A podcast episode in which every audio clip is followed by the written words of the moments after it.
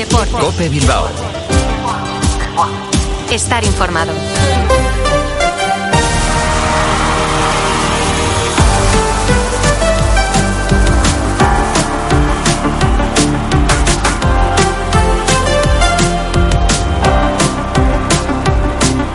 Arrachaldeón, 3 eh, y 25 de la tarde, una hora a la que ya lo saben, de lunes a viernes nos citamos y les citamos con la actualidad del deporte vizcaíno en esta sintonía de Cope Bilbao. Les eh, habla y saluda José Ángel Peña Zalvidea en nombre de técnicos y redactores. Como siempre, también hoy, jueves 11 de enero de 2024, lo primero que vamos a hacer es acercarnos hasta Lezama para conocer el día a día de un Athletic en el que Nico Williams vuelve a ejercitarse con normalidad.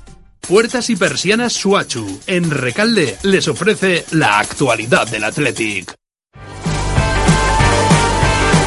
Como les digo, la noticia en Lezama, en el eh, penúltimo entrenamiento antes del derby ante la Real, ha sido el regreso al grupo de Nico Williams, que ayer se ejercitó en eh, solitario. Así pues, se confirma que Ernesto Valverde va a disponer de toda su plantilla para enfrentarse a la Real, salvo Iñaki Williams, que ya saben, está concentrado con gana para disputar en Costa de Marfil la próxima edición de la Copa de África. Hoy vamos a seguir mirando a ese derby vasco desde diferentes eh, perspectivas. Vamos a hablar eh, con un protagonista de un derby muy especial y recordado porque ponía eh, fin a una larga serie de choques entre Atlético y Real en Liga en Bilbao en los que los rojiblancos no pudieron derrotar al conjunto Chururdín. Nos referimos a Tico y aquellos famosos ticotazos que le endosó a la Real y a Westerveld. Se va a pasar por estos micrófonos el ex centrocampista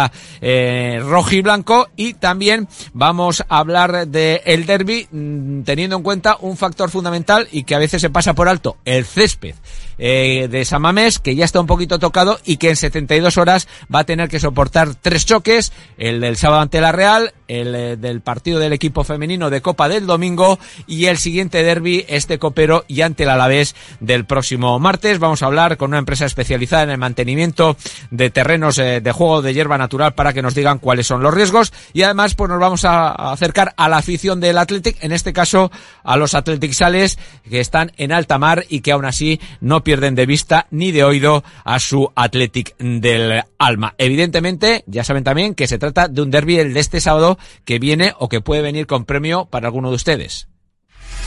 El primer derby del año ya está aquí y te lo vamos a contar en Cope Más Bilbao. El sábado 13 de enero, desde las 6 de la tarde, Athletic Real Sociedad. Los Leones a seguir con su buena racha en San Mamés contra los vecinos de Donosti. Vibra con todo el equipo de deportes de Cope Euskadi y con los comentarios de míticos exjugadores de ambos equipos. Vívelo en Cope Más Bilbao, en el 95.1 de la FM. Tiempo de juego número uno del deporte. Partido patrocinado por Formintegui, con el apoyo de Restaurante Asador El Abra de Portugalete, Pedro Salcedo Bilbao, mielvaldexalima.es, Restaurante Almiquechu Bermeo, Bacalao Gregorio Martín, Caramba, Comer, Picar y Tomar Algo en Santuchu, Estación de Servicio Jarte en Arrigorriaga y Betira Cojoyas en Usánsolo. Y les digo que puede venir con premio ese derby porque todos eh, aquellos de ustedes que se decidan a participar en nuestra porra y mandarnos por eh, mensaje WhatsApp su resultado, su vaticinio de ese Athletic Real Sociedad del sábado entrarán en el sorteo de una comida para dos personas en el restaurante ibérico de Santuchu. Así que ya les digo, siempre, simplemente tienen que mandarnos un mensaje de WhatsApp al 686 562551 686-562551. Se lo recordamos en todo caso en los próximos minutos. Puertas y persianas Suachu. Puertas de garaje de comunidades, puertas industriales y persianas metálicas para locales comerciales. Estamos en Carretera Larrasquitu, en Recalde. Más información en puertasgarajebilbao.es. Llámenos al 944 65 39 62. Puertas Suachu. Y en el mundo del baloncesto, ayer nueva victoria de Bilbao Basket en Europa, en este caso ante el Balgan eh, Botegrov de Bulgaria por 62 a 94. Jaume Ponsarnau satisfecho. Estamos bastante satisfechos del partido que hemos hecho. Hemos encontrado también nuestra inspiración en algunos jugadores. hemos hecho un partido sólido y pues que también hemos podido dosificar energías. Bueno, pues eh, con todo esto vamos ya de inmediato y hasta las 4 de la tarde.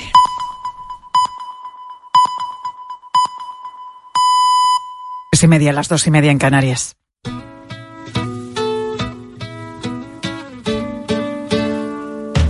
Escuchas Mediodía Cope. Con Pilar García Muñiz. Estar informado.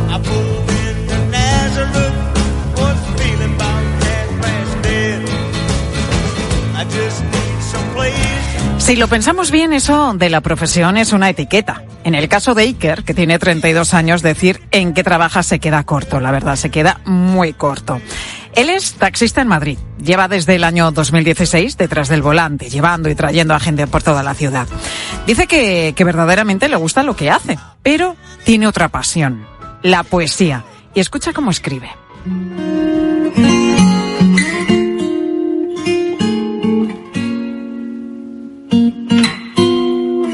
La calle, lugar que el mundo quiere. Quien tiene la puede disfrutar. Quien carece, de ella quiere escapar, pues vivir en ella le hiere. La calle es el inicio del paro. Quién sabe, a lo mejor has montado alguna vez en su taxi. Te voy a dar una pista por si te está viniendo algo a la memoria. Cuando entraste, seguro que leíste un cartel que decía, estos poemarios han sido escritos por mí el taxista que le está llevando. Puedes echarle un ojo y obtenerlos firmados y dedicados aquí mismo.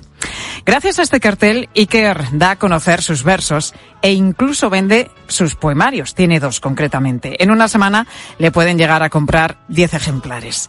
Empezó a escribir poesía cuando era un adolescente, realmente como un juego, con uno de sus amigos del pueblo de su familia, Arjona, en Córdoba.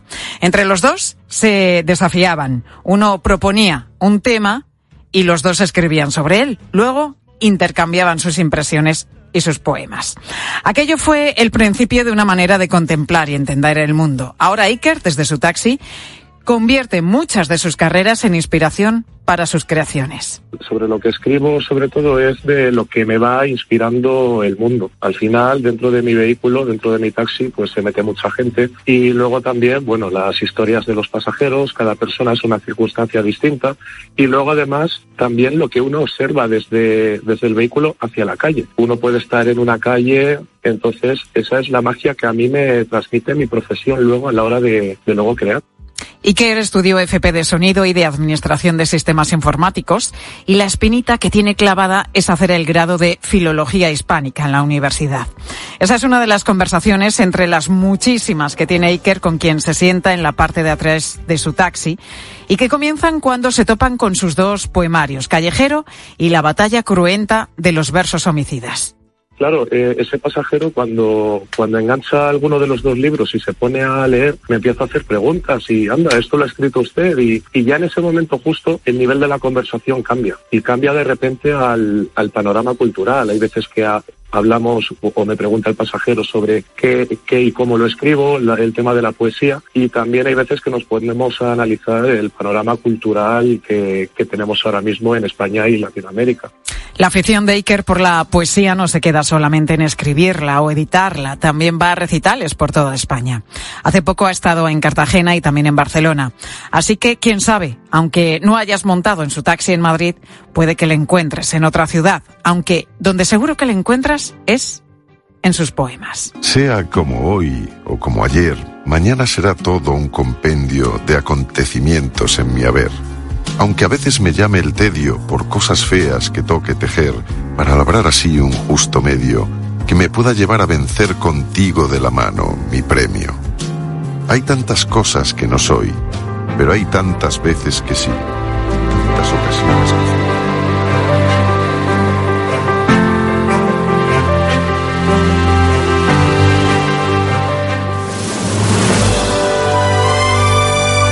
Mañana, mañana viernes, se estrena en España la película Valle de Sombras del director Salvador Calvo, que por cierto va a estar eh, mañana, mañana por la mañana en Herrera, en Cope.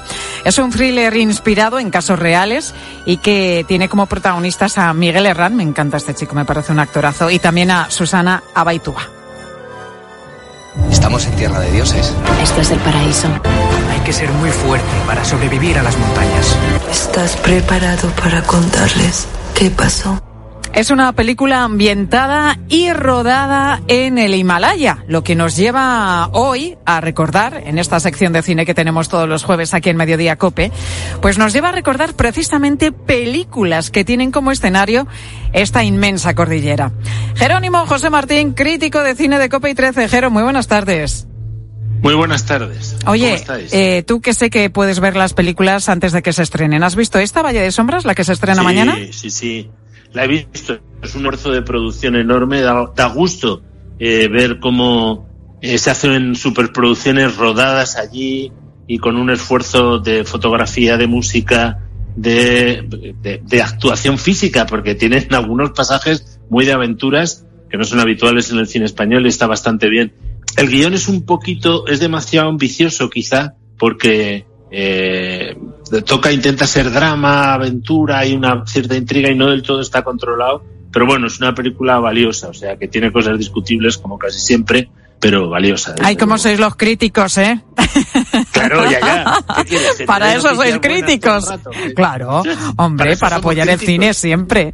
Para eso sois críticos, desde luego. Bueno, Valle de Sombras que se estrena mañana viernes. Oye, Jero, vamos con las pelis que hemos seleccionado, pues eso, películas que están ambientadas y que están rodadas allí, como decimos, en el techo del mundo, en el Himalaya. Y empezamos en 1937, ¿eh? Nos remontamos unos cuantos años atrás con Horizontes Perdidos del director Frank Capra. Con ella nos vamos hasta una China en plena guerra durante los años 30. Bienvenidos a Shangri-La. Como ve, las montañas nos protegen por todas partes. Un extraño fenómeno al que estamos muy agradecidos. Fabuloso. El cónsul británico Robert Conway, que interpreta el actor Ronald Coleman, se ve obligado a evacuar a tres occidentales y por un cambio de rumbo se encuentran totalmente perdidos en medio de las montañas del Tíbet.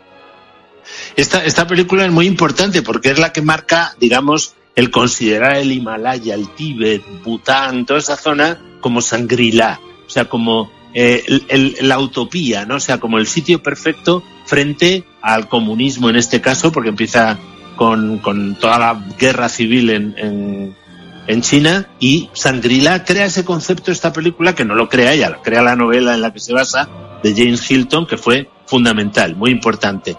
Es una película que no está rodada allí, es la única que vamos a hablar que no está rodada allí porque eran los años treinta y tantos y no se iban al Himalaya a rodar. Se rodaban en, en California y en las montañas de Estados Unidos, pero cuela, o sea, está bastante bien. Y luego Frank Capra, recordemos que es uno de los grandes de la historia del cine. Sucedió Ujú. una noche, vive como quieras, qué bello es vivir, eh, Arsénico por compasión, pero nos sirve sobre todo por esa idea de un acercamiento a la cultura oriental y al concepto de Sangrila, ¿no?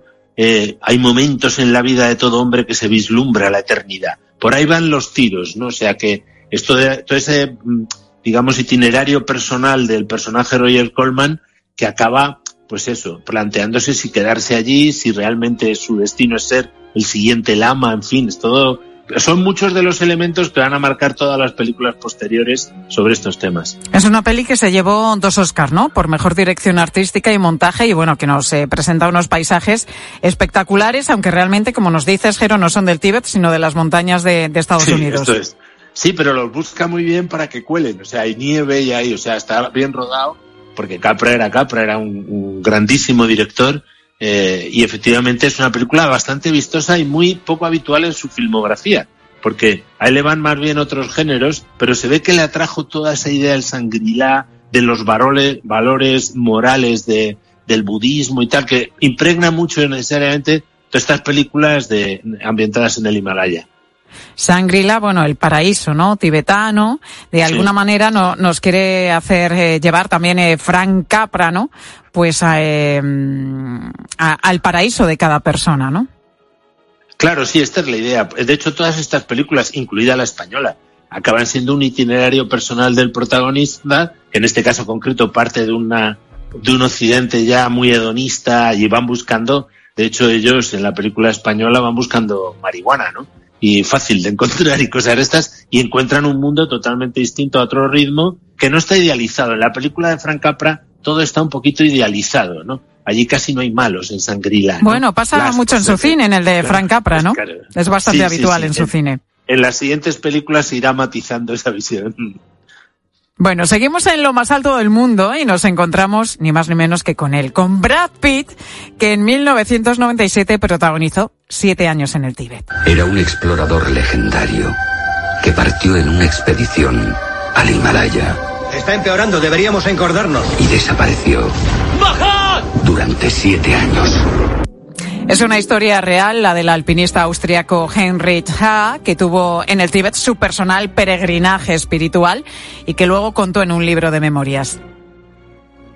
Sí, efectivamente, no cuenta todo la película, porque este tuvo pasado nazi incluso de las SS. Pasa de puntillas por alguna cosa pues, de su biografía Jean-Jacques Sano, este director francés, también potentísimo, es el que hizo el nombre de la rosa, el oso, enemigo a las puertas. Hace poco Arde Notre Dame, que es buenísima película, una recreación del incendio de la Catedral de París. Y, y aquí igual, aquí tiene la ventaja de que aquí hay bastante alpinismo ya también.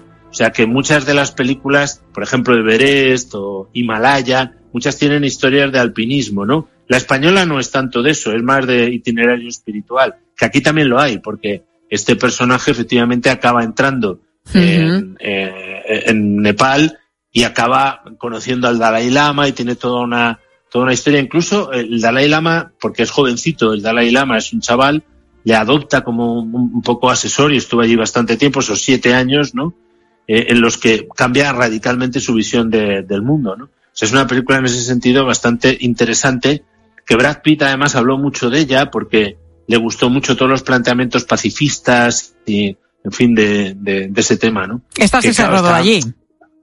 Esta sí, esta sí, sí, porque además Jean-Jacques Sano, que hizo el oso, era un especialista en rodar en circunstancias difíciles en plena naturaleza. Y esta tiene unos paisajes impresionantes, una fotografía sensacional, una banda sonora muy buena, estuvo nominada al Globo de Oro, de John Williams, del colaborador habitual de Steven Spielberg, la estamos escuchando. O sea, es, es un peliculón, además bastante popular. Esta es de las más populares, de las tres que vamos a hablar, de las que son verdaderas superproducciones que tuvieron bastante éxito en taquilla. Además con Brad Pitt, David Twills, en fin, un reparto bastante bueno, ¿no?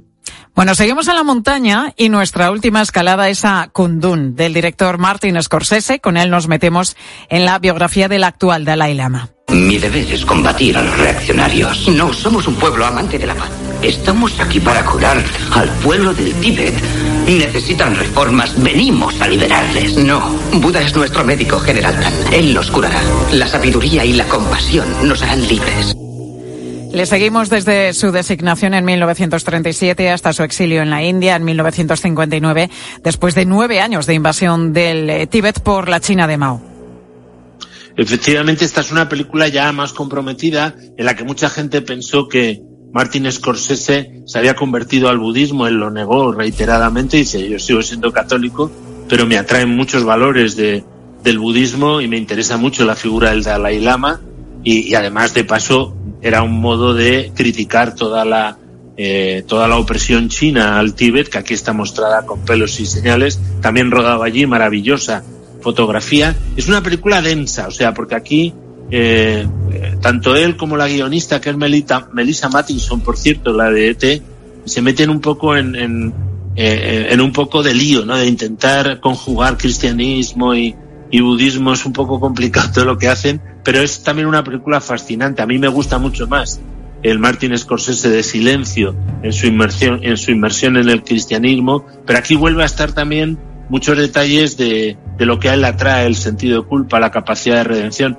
De hecho, aquí él mitifica menos la sociedad tibetana, porque muestra eh, cárceles, muestra delitos que se están cometiendo, todo un movimiento nacionalista contra los chinos que va en contra del pacifismo que está defendiendo el Dalai Lama.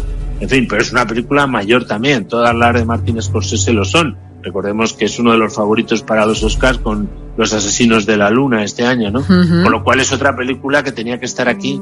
Y me parece muy interesante porque igual, o sea, es todo también el, universo interior de él, de todo el esfuerzo por comprender el mundo contemporáneo, por decir, bueno, cómo tengo que huir o no tengo que huir, el dilema moral de él allí, que es el dilema de casi todos los protagonistas de las películas que se enfrentan no solo al Himalaya, sino a cualquier eh, desastre natural, a cualquier desafío, digamos, potente de conquista del Polo Norte, de lucha con la naturaleza, ¿no? Porque claro, la naturaleza es muy potente y también para, para cualquier persona mínimamente sensible o trascendente, ahí encuentra pues eh, los datos de Dios o de un más allá o de algo que le supera a él. ¿no? Entonces todo eso te, te genera historias enormemente interesantes como estas que hemos citado o como otras de otras muchas películas que claro, el Himalaya es lo más alto del mundo y eso quieras que no es una gran metáfora. En- pues hemos echado un ratito, precisamente, en el techo del mundo. ni más ni menos que en la cordillera del. Himalaya. Sí, sí, sí. Yo estaba visualizando ahora mucha nieve. Bueno, hablando de nieve, no sé, a la Sociedad de la Nieve la has visto, claro. Lo que pasa es que no Hombre, hemos hablado de ella porque no se desarrolla en Nepal, sino en, en los Andes. Claro. La he visto este Pero fin de bueno, semana y es un peliculón. Es un peliculón como un piano, vamos. Y luego, por supuesto, no hemos hablado del Yeti, pero eso lo dejamos para otro programa, para ver si efectivamente existe el Yeti o no, aunque casi todas son de. Ya te Bueno, aviso, ¿no? pues eso, Digo, que hemos puestos a hecho- hablar del Himalaya. Hemos echado un ratito en el Himalaya con tres películas, con Horizontes Perdidos, con Siete años en el Tíbet y también con Kundun, la película de, de Scorsese, y por supuesto con él, con nuestro crítico de cine, Jerónimo José Martín. Jero, gracias, hasta la semana que viene. Adiós, aquí estaremos. Un abrazo enorme. Otro para ti. Escuchas Mediodía Cope. Con Pilar García Muñiz. Estar informado.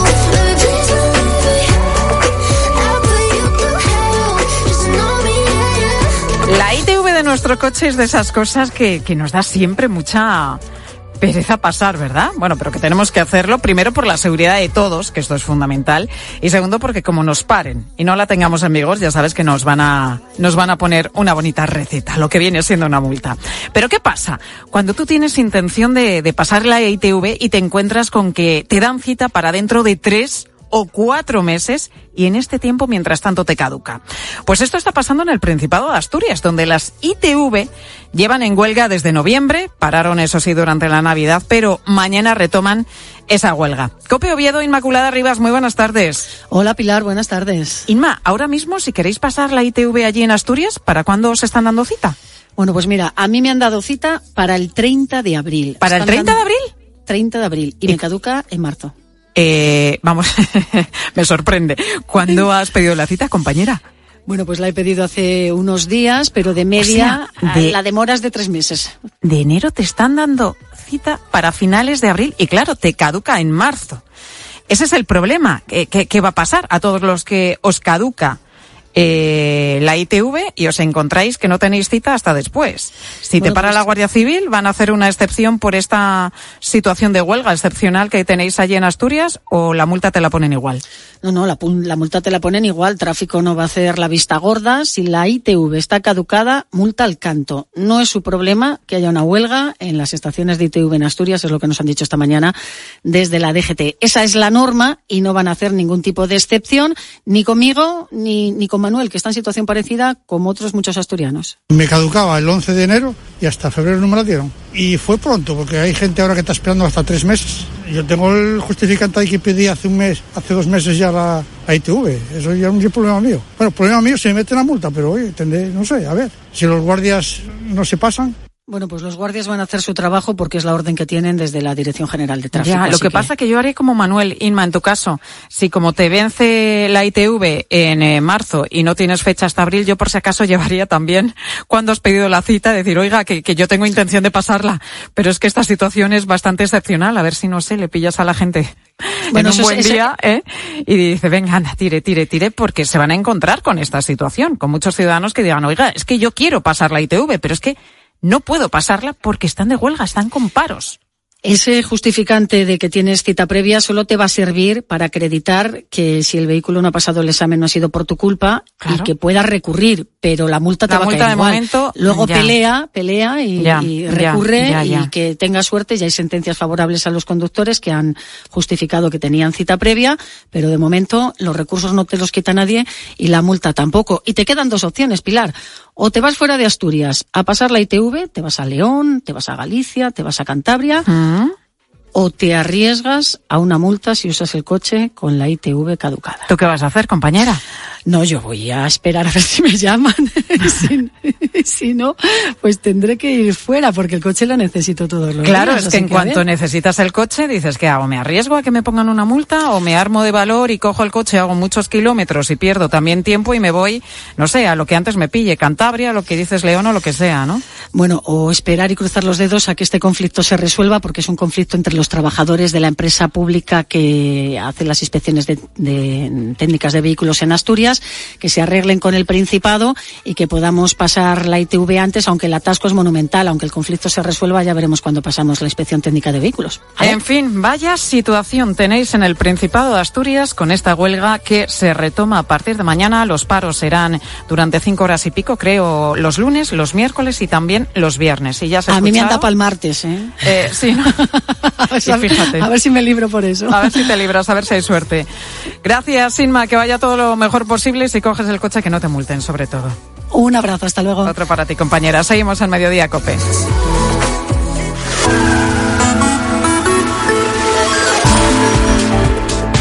Y seguimos en eh, mediodía hablando de la gripe que nos han contado hoy, según los datos que ha ofrecido el Instituto de Salud Carlos III, que ya, ya, ya ha alcanzado su pico, ¿eh? O sea, a partir de ahora la incidencia empieza a bajar y los casos intuimos que, que lógicamente también. Pese a ello, hay muchísima gente todavía que, que está contagiada, ¿no? Y sobre esto os preguntamos precisamente si eres de los que ha caído ya. Y en tu caso, ¿qué fue? ¿Un gripazo o fue un catarrazo igual? Y, y cómo lo pasaste? ¿Tuviste que ir al médico? ¿No te hizo falta? ¿O igual estás pasando ahora mismo alguno de estos virus respiratorios que tenemos entre nosotros?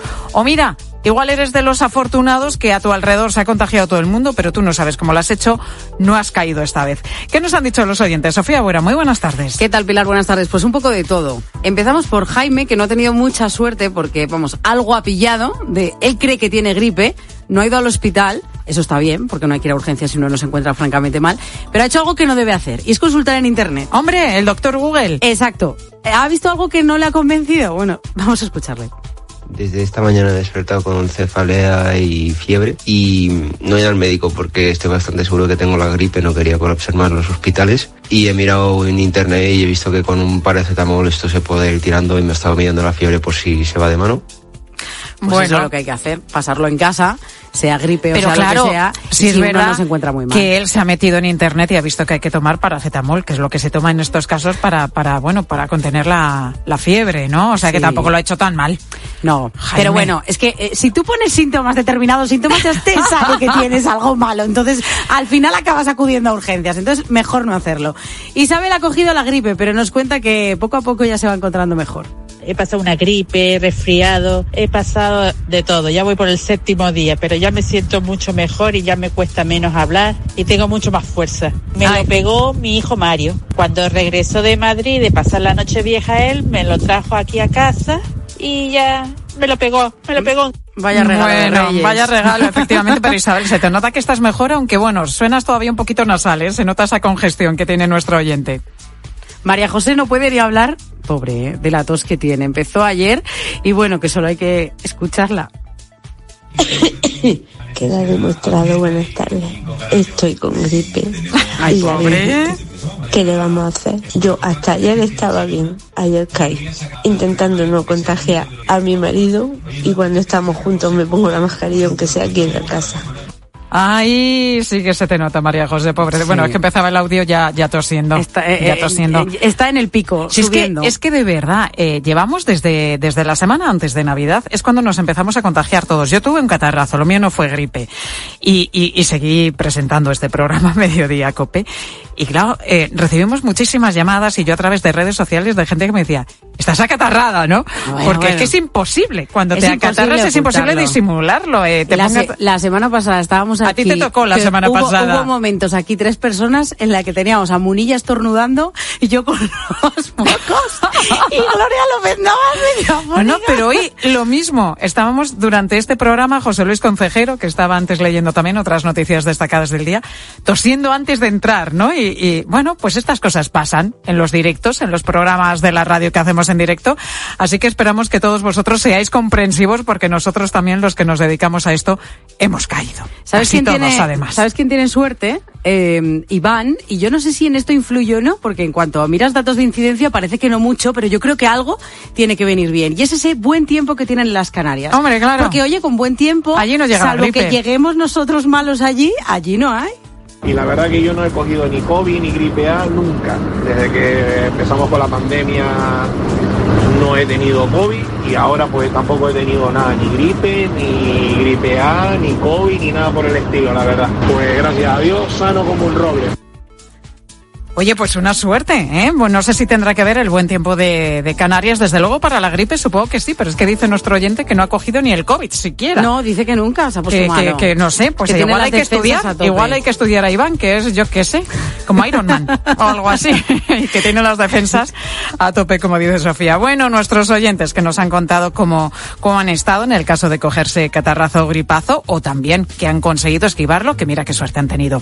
Pilar Cisneros, muy buenas tardes. Hola, ¿cómo estás? ¿Qué nos vais a contar en la tarde de Bueno, estamos en este 11 de enero, es el día después de la maratoniana sesión parlamentaria y es por tanto jornada para el análisis de cómo nos afectan las medidas de los decretos que sí se aprobaron y de la del decreto que no salió adelante. Bueno, en este sentido, por ejemplo, ¿qué va a pasar ahora con el subsidio de desempleo? ¿Cómo queda? Bueno, pues enseguida lo contamos con mucho detalle aquí en la tarde. Esto y otros asuntos, ¿eh? En la tarde de COPE con Pilar Cisneros y Fernando de Aro. La radio sigue, te dejo con ellos. Pilar García Muñiz. Mediodía Cope. Estar informado.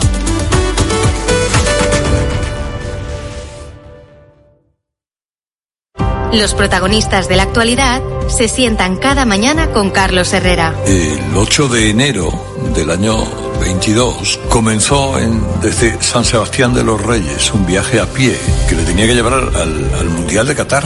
El caso es que ha estado un año preso en temibles cárceles iraníes viviendo una experiencia que no se le va a borrar jamás. Al entrar en Irán no estuve ni 24 horas en libertad, me, me detuvieron antes, o sea, era, por llamarlo de alguna manera, una trampa. De Ya, lunes a viernes, sabían- de 6 a 1 del mediodía, las preguntas las hace Carlos Herrera en Herrera en Cope.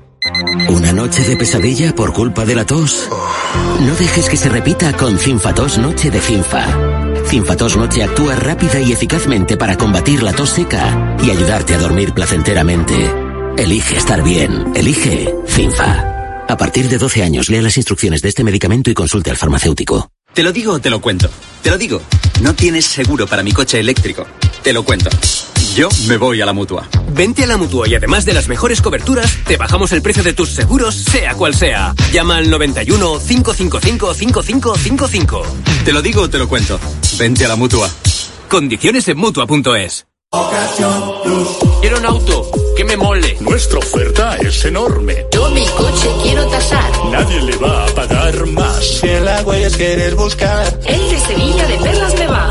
Te lo traemos de saldo está. 15 días para probar, mil kilómetros para rodar. Síguenos en Twitter en arroba cope y en facebook.com barra cope.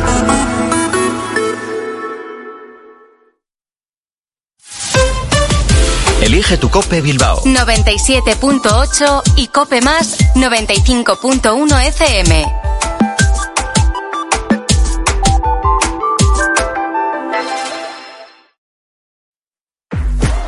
En las rebajas de multiópticas lo único que cambia es el precio. Descubre la mayor variedad de gafas con los últimos diseños y la máxima calidad a unos precios aún mejores. Dos gafas Mo graduadas con antirreflejante por 89 euros o dos Mo progresivas de alta tecnología por 189 euros. Solo en multiópticas. Las ofertas solo tres días no duran cuatro días, ni cinco, ni únicamente dos. Las ofertas solo tres días duran eso, solo tres días. Y hay que aprovecharlas para llevarse, por ejemplo, pez espada al corte, fresquísimo, por 14,95 euros el kilo. Solo hasta el jueves en Supercor, Hipercor y Supermercado El Corte Inglés. ¿Qué necesitas hoy? Precios válidos en Península y Baleares. La gama eléctrica Citroën Pro se carga en la descarga o cuando acabas la carga. La de cargar, no la del punto de carga que viene incluido. Y cargado viene también tu Citroën Iberlingo con condiciones excepcionales financiando. Vente a la carga hasta fin de mes y te lo contamos. Financiando con Estelantis Financial Services. Condiciones en citroen.es. ¿Eres administrador de fincas? ¿Quieres mejorar los servicios de seguridad, conserjería y limpieza en las comunidades que administras? Grupo Sercon. 900-102-101. Gruposercon.com. Por la tarde en la radio. El entretenimiento y la actualidad bien explicada de Pilar Cisneros y Fernando de Aro. Y mira, hablamos ahora de hackeos de móvil, de robos de datos, de estafas en cuentas, pero ¿cuánta probabilidad hay de que esto pase a toda una familia de cinco miembros al completo y a la vez? Bueno, pues a María y a su familia les hackearon. De este lunes a viernes de las 4 a cinco líneas de 7, teléfono todo pasa en la tarde. Todo pasa en Cope.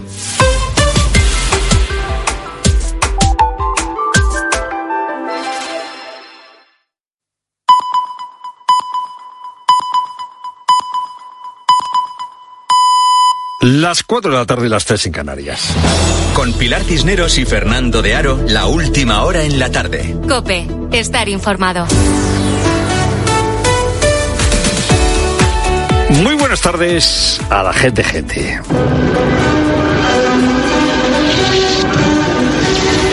Apocalipsis Now es la gran película de Coppola sobre la guerra de Vietnam. En esta mítica secuencia que estamos escuchando se ve un asalto en helicóptero contra una aldea del Vietcong en medio de eh, ataques aéreos con napal que eh, se lanza contra los lugareños. Y todo eso ocurre mientras eh, suena la cabalgata de las Valquirias que suena porque eh, un eh, soldado estadounidense, un mando estadounidense eh, demenciado, pues pone altavoces en el helicóptero con el que está atacando. Coppola en esta película refleja con maestría el infierno en el que se convirtió para el ejército de Estados Unidos Vietnam. Hi ha gent que sembla que li agrada, agradi convertir cada habitació en un Vietnam. A mi no, a mi no m'agrada això. Jo No tinc me gusta política, que se convierta cada votación en un Vietnam, decía esta mañana Salvadorilla. Hombre Salvador, hombre Salvador. Tanto, tantos años en la política catalana y no sabe, no sabe Salvador, que Puigdemont lidera un Vietcom de derechas e independentista, que siembra el terror parlamentario, que rehúsa el combate en campo abierto y que se mueve en los túneles. Son las cuatro y dos minutos, va a ser enseguida. Son las dos, las cuatro y dos minutos y no sabemos todavía exactamente a cambio de qué Junts dejó pasar dos de los tres decretos que había que convalidar. Sabemos que se van a publicar las balanzas fiscales, sabemos que se va a complicar la salida de las empresas de Cataluña y sabemos que se van a ceder las competencias en migración. ¿Competencias sobre qué? Miriam Nogueras, la portavoz de Junts, ha dicho que se van a ceder las competencias para controlar el permiso de residencia y los flujos migratorios. Catalunya ha de poder decidir en el, en el tema dels fluxes eh, migratoris en matèria de documentació, permisos de Cataluña va a poder en decidir en la cuestión de los flujos migratorios.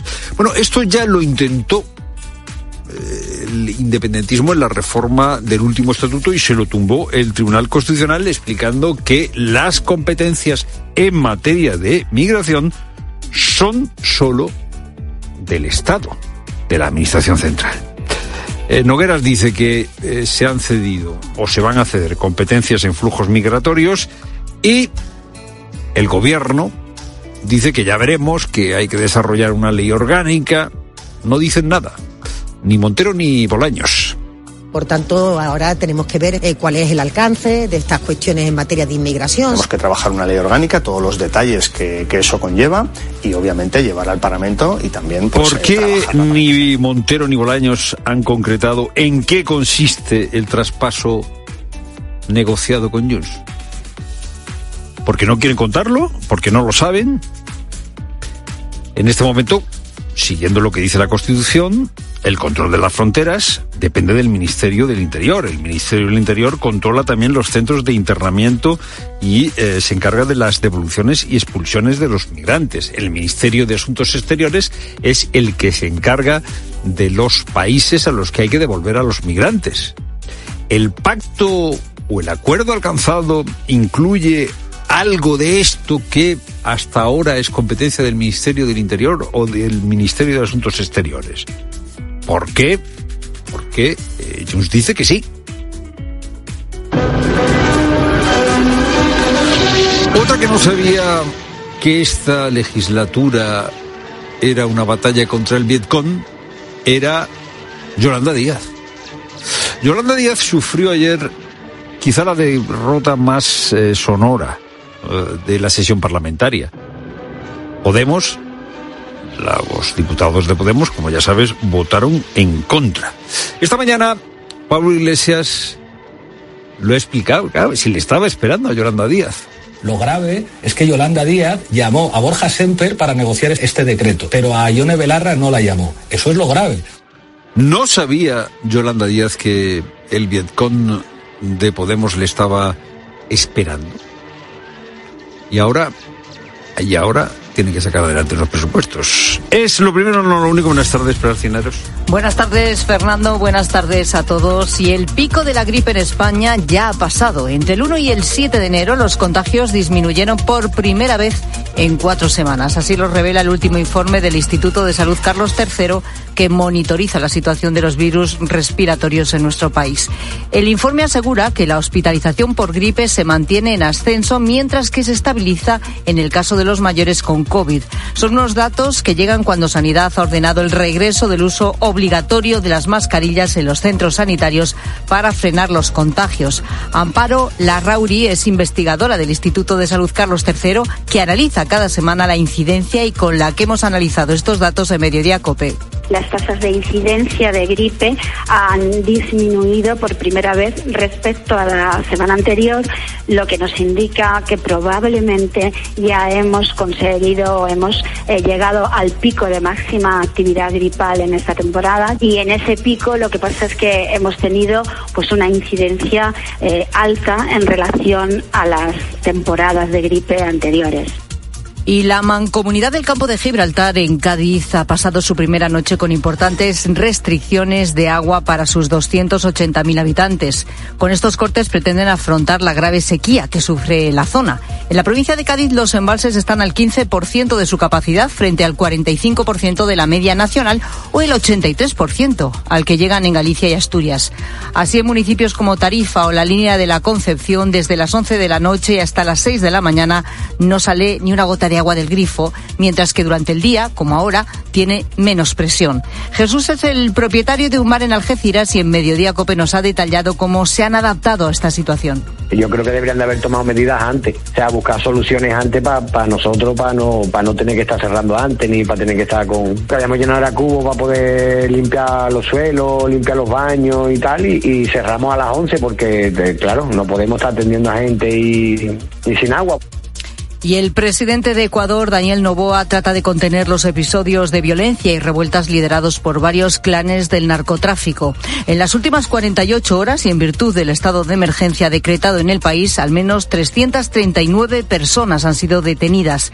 Félix Ayuso es misionero en Ecuador y en el programa Eclesia de 13 nos ha contado cómo muchos jóvenes buscan entrar en estas mafias para salir de la pobreza. Y eso es actualmente lo que está ocurriendo con un porcentaje de los jóvenes ecuatorianos ante una situación de que no hay horizonte laboral y donde se ve que ese camino conduce a tener un reconocimiento, conduce a tener poder y conduce a tener dinero. Y contamos que el nuevo presidente de Argentina, Javier Milei, ha enviado una carta al Papa Francisco en la que le invita a que realice una visita a su país natal. Y la Supercopa vuelve a poner hoy a prueba al Fútbol Club Barcelona. Luis Munilla. En la segunda semifinal de la Supercopa de España se enfrentan Fútbol Club Barcelona, eh, Barcelona perdón, y Osasuna a las 8 en Riad en otro examen para Xavi y para el Barça, Elena Condis. Los jugadores del Barça no han salido del hotel y han hecho sesión de vídeo y activación. La noticia es Pedri va a recibir el alta y puede jugar unos minutos. Todavía no cancelo. La porta ha llegado esta mañana aquí en Riad y ha estado animando y abrazando a Xavi y a los jugadores durante la comida. El Barça es favorito frente a Osasuna Osasuna en los últimos siete duelos ha ganado seis y ha empatado uno. Hoy el estadio será un mini Camp Nou. No ha viajado ni un solo aficionado de Barcelona, solo familiares, pero los 20.000 árabes se van a volcar con los culés. En Osasuna varias dudas en torno al 11, sobre todo la portería y la presencia de Lucas Torroy Mojica en la alineación. Tiempo de juego comienza hoy a las siete y media en Cope. El Real Madrid espera ya en la final del domingo y está pendiente de los jugadores que acabaron más cargados el derby de ayer, como Bellingham o Valverde. Por cierto que ya sabemos que el Atlético de Madrid Real Madrid de Liga se jugará el domingo 4 de febrero a las 9 en el Estadio Metropolitano. Y en el Rally Dakar, Carlos Sainz ha volado sobre las dunas en la primera parte de la etapa reina y es líder virtual de la general con 16 minutos sobre Ekstrom y 22 sobre Alatilla. Es tiempo ya para la información de tu cope más cercana. Pilar Cisneros y Fernando de Aro. La tarde. Cope Euskadi. Buenas tardes, ¿qué tal? Pues tampoco hemos visto hoy copos en Vitoria, aunque sí caen en cotas altas. Las precipitaciones, no obstante, las próximas horas irán remitiendo y se abrirán claros al final del día. La cota de nieve para entonces subirá hasta los 800.000 metros. Mañana lucirá el sol y ello redundará en unas temperaturas diurnas más altas, aunque la madrugada será fría y helará en puntos del interior. Y te cuento que todos los indicadores y análisis efectuados a los pellets localizados en los últimos días en la costa vasca apuntan a que son anteriores al vertido en Portugal, aunque todavía hay que confirmar este extremo.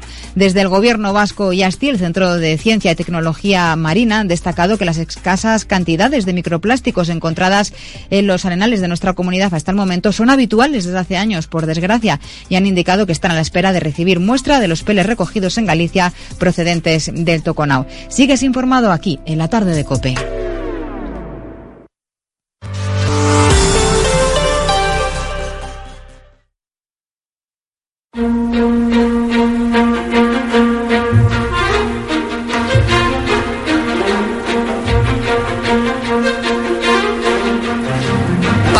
Pasar de 480 a 570 euros. Era el aumento del subsidio por desempleo impulsado por la ministra de Trabajo, Yolanda Díaz. Digo era porque el decreto que contenía la mejora no ha salido adelante en la sesión parlamentaria del miércoles. Bueno, el decreto estrella del Ministerio de Trabajo quedó derogado por los votos en contra de Podemos. Decae, por tanto, esa subida prevista, como digo, en el subsidio por desempleo, que te recuerdo que es esa ayuda que se cobra tras acabarse la prestación del paro. Pero es que los votos en contra a este decreto afectan también a otros cambios en favor de los trabajadores, como por ejemplo los permisos por lactancia. Claro, así que nosotros aquí hoy en la tarde y a esta hora nos preguntamos, ¿cómo quedan ahora las prestaciones. Bueno, es lo que vamos a analizar en los próximos minutos y lo vamos a hacer con Jesús Cruz Villalón, es catedrático de Derecho del Trabajo de la Universidad de Sevilla. ¿Qué tal? Muy buenas tardes. Hola, muy buenas tardes.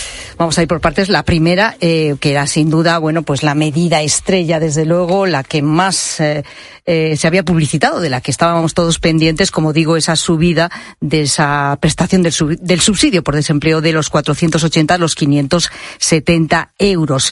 Eh, ¿Qué diferencia suponía? ¿Cómo era de importante esta, este cambio? Y bueno, ¿en qué queda ahora entonces? Bien, eh, lo primero que habría que aclarar es que eh, toda la parte del decreto ley que se refiere al subsidio de desempleo no iba a entrar en vigor hasta el 1 de junio de uh -huh. este año. Por tanto, el que haya decaído eh, y se haya derogado este decreto por lo que se refiere al subsidio de desempleo no tiene una trascendencia tan enorme siempre y cuando dos cosas. Una primera, el gobierno ponga en marcha eh, la tarea de eh, negociar eh, el que lo sustituya y que lo haga por un procedimiento que le permita en un plazo razonable eh, pues eh, establecer la nueva regulación que veremos en ese caso qué cuantía tendría eh, el, subsidio. La otra cuestión es que siempre se dijo que esta materia mm, derivaba de un compromiso asumido por el gobierno español frente a la Unión Europea a través del llamado componente 23 y que mm, ese compromiso condicionaba la última remesa de los 10.000 millones que con mm, los eh, fondos eh, Next Generation tenía que eh, remitirnos Europa.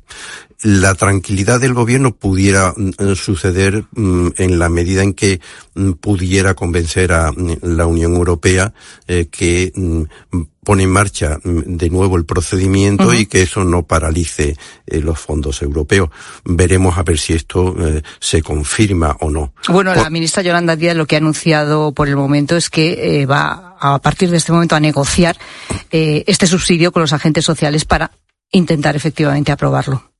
Suponemos que eh, se buscará la manera para que pueda salir adelante, aunque sea dentro de un tiempo, ¿no? Mm, e, e, efectivamente, al principio parecía que no podía eh, dar tiempo a la concertación social porque estaba este compromiso con la Unión Europea. Ahora parece que las prisas no son tan intensas y por tanto debe ser porque ha habido algún tipo de acuerdo con, con Bruselas. Después ya, si quiere, entramos en el detalle de, la cuantía. Eh, efectivamente, el, decreto ley derogado eh, contenía un incremento eh, de la cuantía del subsidio por desempleo bien aclarado que no para la totalidad de los beneficiarios porque se mantiene o se mantenía inalterable para